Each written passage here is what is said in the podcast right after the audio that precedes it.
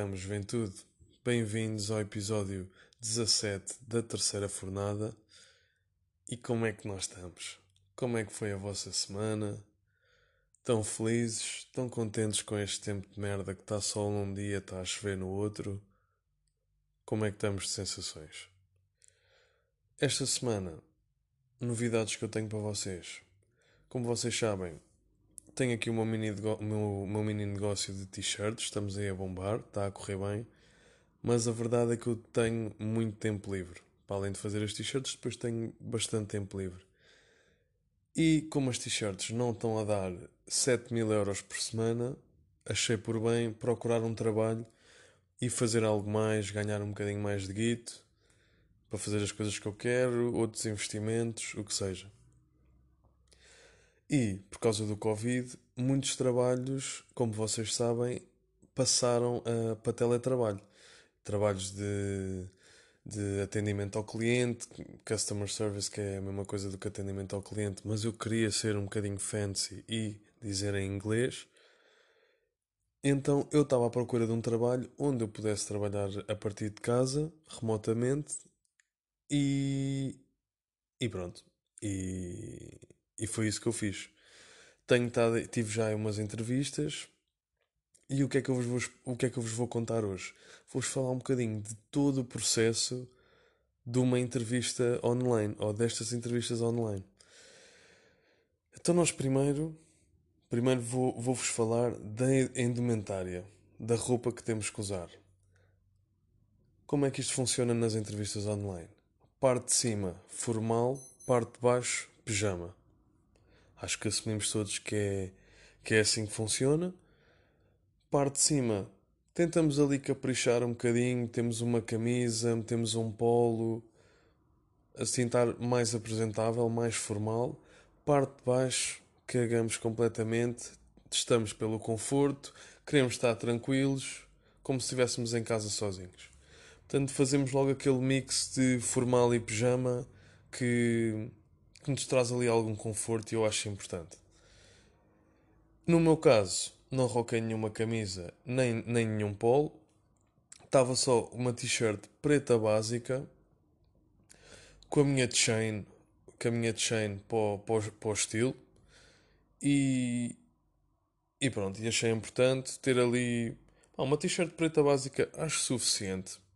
Também me senti meio eu acho que me sentiria meio parvo se de repente metesse uma camisa e depois todo boxers uh, e depois todo boxers só. E, e um chinelo que eu tenho uns chinelos da Nike que já têm aí 17 anos mas continuam na moda que são uns chinelos assim um azul pá, assim um azul bebê mesmo vivo e a sola laranja laranja mesmo aquele laranja gritante. Portanto como podem ver eu sou apologista de ter ter aqui algum estilo, não é? E por isso achei meio parvo de repente vestir uma camisa e estar de boxers. Então assumi t-shirt preta básica, rocar uma ganda de chain para o estilo e assumimos, e assumimos assim a entrevista. Passando para a parte das entrevistas. A brincar tive umas 4 ou 5 entrevistas. Eu como estava, como falo inglês fluente, não é para me estar a gabar, mas, mas estou um bocadinho a brincar é uma skill, é um, pronto, é uma, uma, uma, não é uma aptidão que eu queria dizer. Estão a ver? Saiu uma em inglês e agora já nem tenho palavras em português, portanto, olha que se lixo fica. É uma skill, pronto, que é importante para este tipo de serviço e meio que tam, amplia um bocadinho hum, as opções para procurar trabalho. Não, tem, não tens necessariamente que procurar um trabalho só em português. E eu, como tinha experiência hum, em atendimento ao cliente, tanto presencial como, como por telefone. Já tive assim departamentos de vendas na Vodafone, já fiz outros trabalhos em que tinha que estar, em que tinha que prestar esse atendimento ao cliente. Então pensei, pá, por que não fazer um, fazer esse trabalho, mas em inglês que tenho mais oportunidades, há mais trabalhos, há empresas diferentes que pá, que muitas vezes dão melhores condições do que simplesmente um atendimento ao cliente só em português. Então fui atrás disso. Apareceram-me algumas propostas, não vos vou falar das propostas em concreto. Ainda não é certo que fique, fiz só as entrevistas Fiz só as entrevistas todas esta semana e na próxima semana já devo ter uma resposta. Passando à frente, parte da entrevista. Estas entrevistas, e principalmente para atendimento ao cliente, uma das coisas que eles valorizam mais é a escuta ativa. E o que é que acontece? Vocês de certeza que já tiveram entrevistas, não digo por videochamada, mas mesmo presenciais. Pá, entrevistas que eles vêm com, aquele, com aquelas perguntas de merda já, hum, já tudo formatado, já tudo pensado de modo automático e estão-te a fazer aquelas perguntas. Tu estás a sentir que eles estão-te a perguntar merdas que, que eles nem querem saber, que eles nem sequer estão a ouvir. Eles estão só ali a perguntar para preencher coisas Uh, na esperança que tu se calhar digas alguma coisa completamente fo fora do, do normal e aí aparece assim uma, uma red flag e eles acordam um bocadinho, mas se tu estiveres a responder mais ou menos dentro daquele formato que eles, que eles procuram, eles nem sequer estão-te a ouvir bem. Aquilo é só palha. E o que eu senti nestas entrevistas, não em todas, tive umas melhores do que outras, mas a maior parte é tudo perguntas assim automáticas tu respondes, às vezes até queres ser assim um bocadinho mais, mais atrevido e desenvolves um bocadinho mais, dás ali mais informação, tentar eh, criar ali uma conexão com, com o entrevistador e epá, eles estão-se a cagar, meu. Eles tipo, ah, sim, sim. Ou então mandam sempre a mesma resposta. Tipo, eu estava a fazer as, as entrevistas em inglês e tal, mandava o meu, mandava o meu chacho e a gaja do outro lado, ok, that's good. E eu, that's good? Como assim, meu? Estive a falar tipo 5 minutos de uma cena importante que tu perguntaste e tu mandas-me só that's good. Ok, that's good. E eu, está-se bem, esta gaja não me está a ouvir. Está-me só a dizer that, that's good e avança para a outra pergunta. E isto para aí durante pá, 20 perguntas. Ah, o que é que são as tuas aspirações e tal, não sei o quê. Ah, o que é que tu gostas de fazer, não sei o quê. Ah, hum, como é que tu trabalhas sobre pressão? O que é que tu achas de trabalhar em casa? O que é que tu achas de como é que te sentirias se o teu chefe de repente corrigisse em alguma coisa, isto tudo em inglês? E eu respondia, desenvolvia e depois sempre a mesma resposta: Ah, that's good, that's good. E eu, pronto, ok.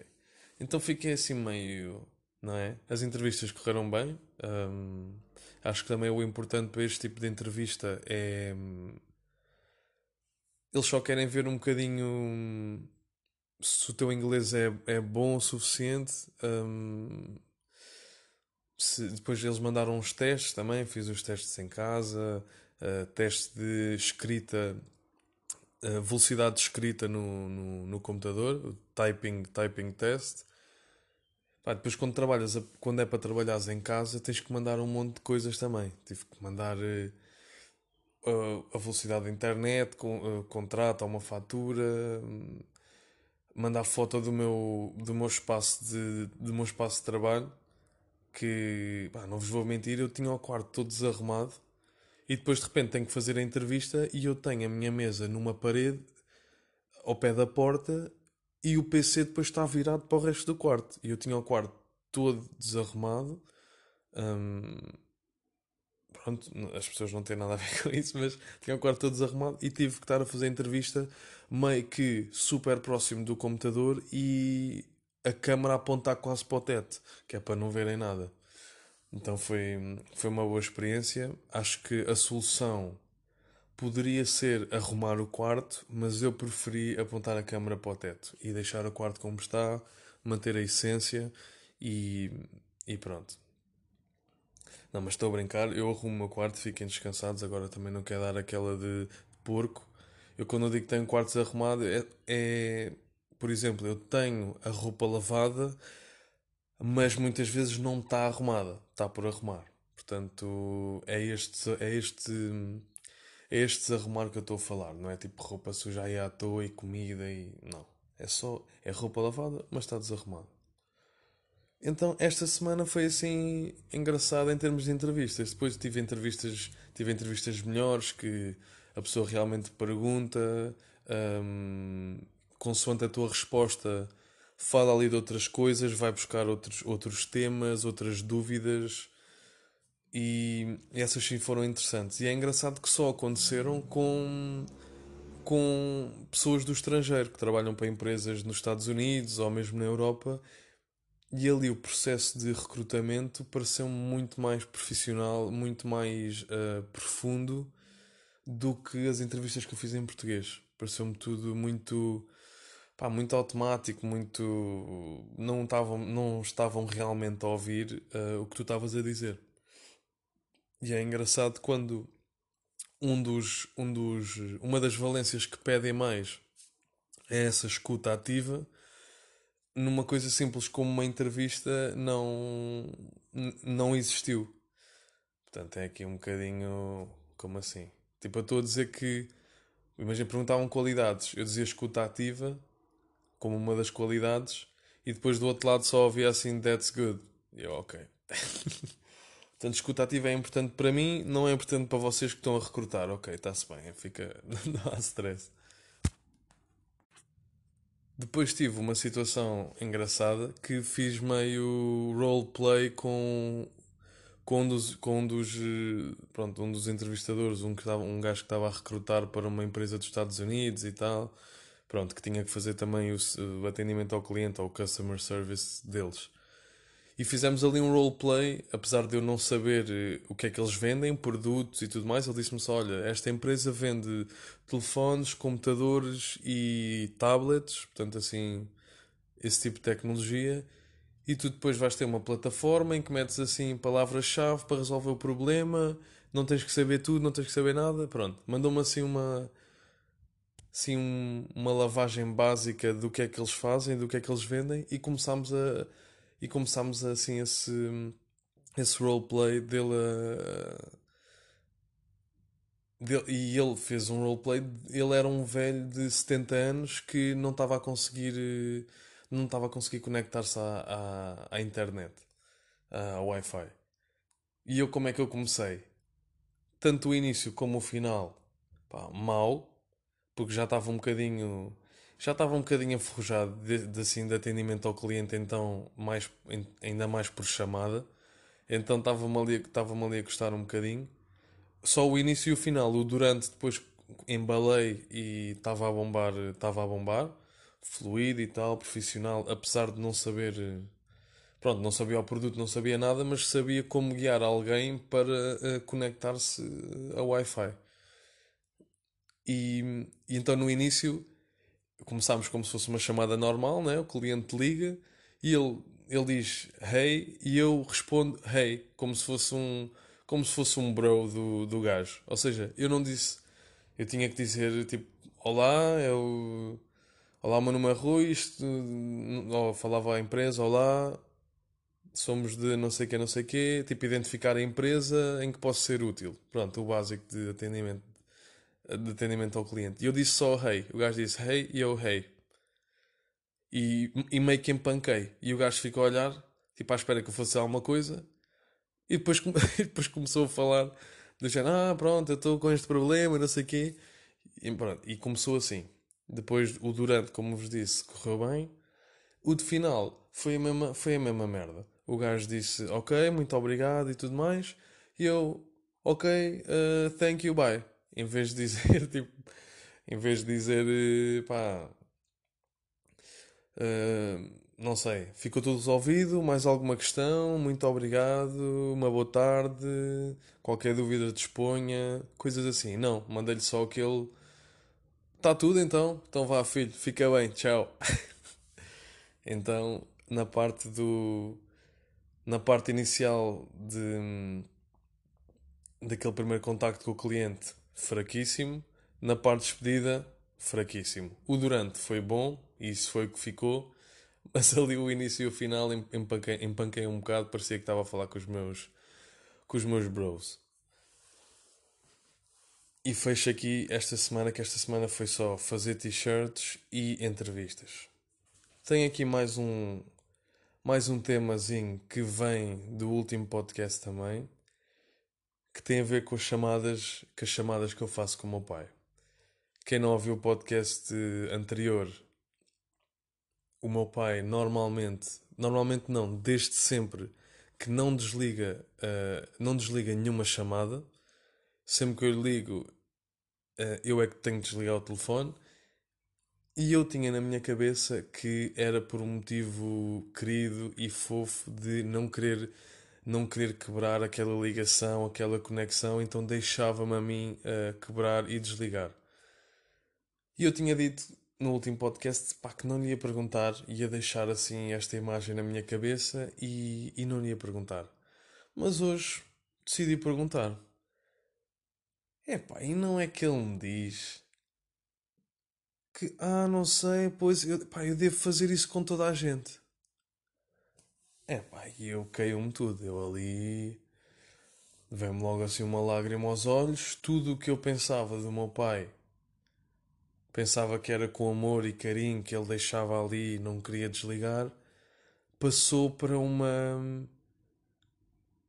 Pá, passou para uma coisa completamente normal. Que ele. regular que ele faz com toda a gente, meu. Portanto, eu pensava que era especial mas no fundo o meu pai é uma bitch das chamadas que ele faz isso com toda a gente. Fiquei triste. Ele depois tentou, ele percebeu que eu fiquei triste. Ele depois tentou, ah não, mas eu com vocês, eu tento sempre, vocês podem querer dizer mais alguma coisa ou assim, então eu nunca desligo. Tentou ali limpar um bocadinho, não resultou. Pai, se ouvis este podcast, não resultou. Estou triste, esperava mais. Uh, e pronto, foi, foi engraçado. Como é óbvio, não fiquei triste. Eu imaginava que o meu pai simplesmente esquecia-se de desligar e, e, foi, e foi isso que aconteceu. E eu disse-lhe, pai, desde que eu me lembro, tu nunca desligaste o telefone. E ele manda-me aquela assim: Olha, nunca me apercebi, pá. Olha, normalmente eu. Normalmente eu penso que se as pessoas deixarem de. Ele a dizer, mas se as pessoas deixarem de falar, a chamada não, não desliga. Eu assim, não, pai não, avô, avô, avôzinho, não, não desliga. Tu tens, tens o botão vermelho, tens que desligar porque senão a chamada continua. E ele diz: Ah, mas tu normalmente desligas, né? E eu, claro, pai, né? Que senão ficamos aqui em chamada durante uh, eh, 48 horas. E talvez não queira gastar todos os minutos nesta chamada. Por isso, eu desligo. Ele assim, pronto, então se tu desligas está tudo bem, então não há preciso, não é preciso nada. Portanto, eu tinha o meu pai aqui em cima, né? No topo da montanha, de fazer de propósito, porque é um querido e é um fofo e não quer desligar essa ligação com os filhos. Mas afinal é só porque é meio que é um bocadinho tanso e porque se esquece de, de desligar a chamada. Por isso quebrou-se aqui um, perdeu-se aqui um bocadinho a magia. Eu não sei se vou ter a mesma relação com o meu pai a partir de agora. Mas. Mas é isso. Vai demorar tempo aqui até construirmos outra vez esta relação porque. Pá, porque foi um choque muito grande. Não estava à espera. Foi muitos anos a, a, a criar esta imagem para de repente ser completamente destruída por. Hum, ser completamente destruída por esta. por esta. por esta nova informação, né? Não estava preparado. Mas Hoje estava confiante, tinha acabado de almoçar, portanto estava bem, estava feliz. Eu assim, deixa-me perguntar uh, ao meu pai, deixa ver, estou com força, estou com energia, deixa-me perguntar. E pronto. E, e, foi isto. E vou acabar este podcast com esta com esta nota mais triste, com este, com este ambiente pesado. E e é isso, meus meninos. Mais uma vez, é um prazer falar convosco. Acho que temos sempre boas. Temos sempre boas discussões. É sempre aquela troca de ideias uh, fluida e, e eu gosto bastante. Por isso, meus meninos, gosto muito de vocês. Grandes beijinhos, grandes abraços e portem-se bem.